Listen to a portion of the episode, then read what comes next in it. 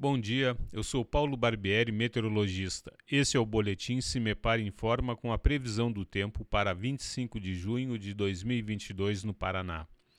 Nesse sábado, com o avanço de uma frente fria pelo oceano, as condições do tempo mudam principalmente nas regiões da metade sul do estado.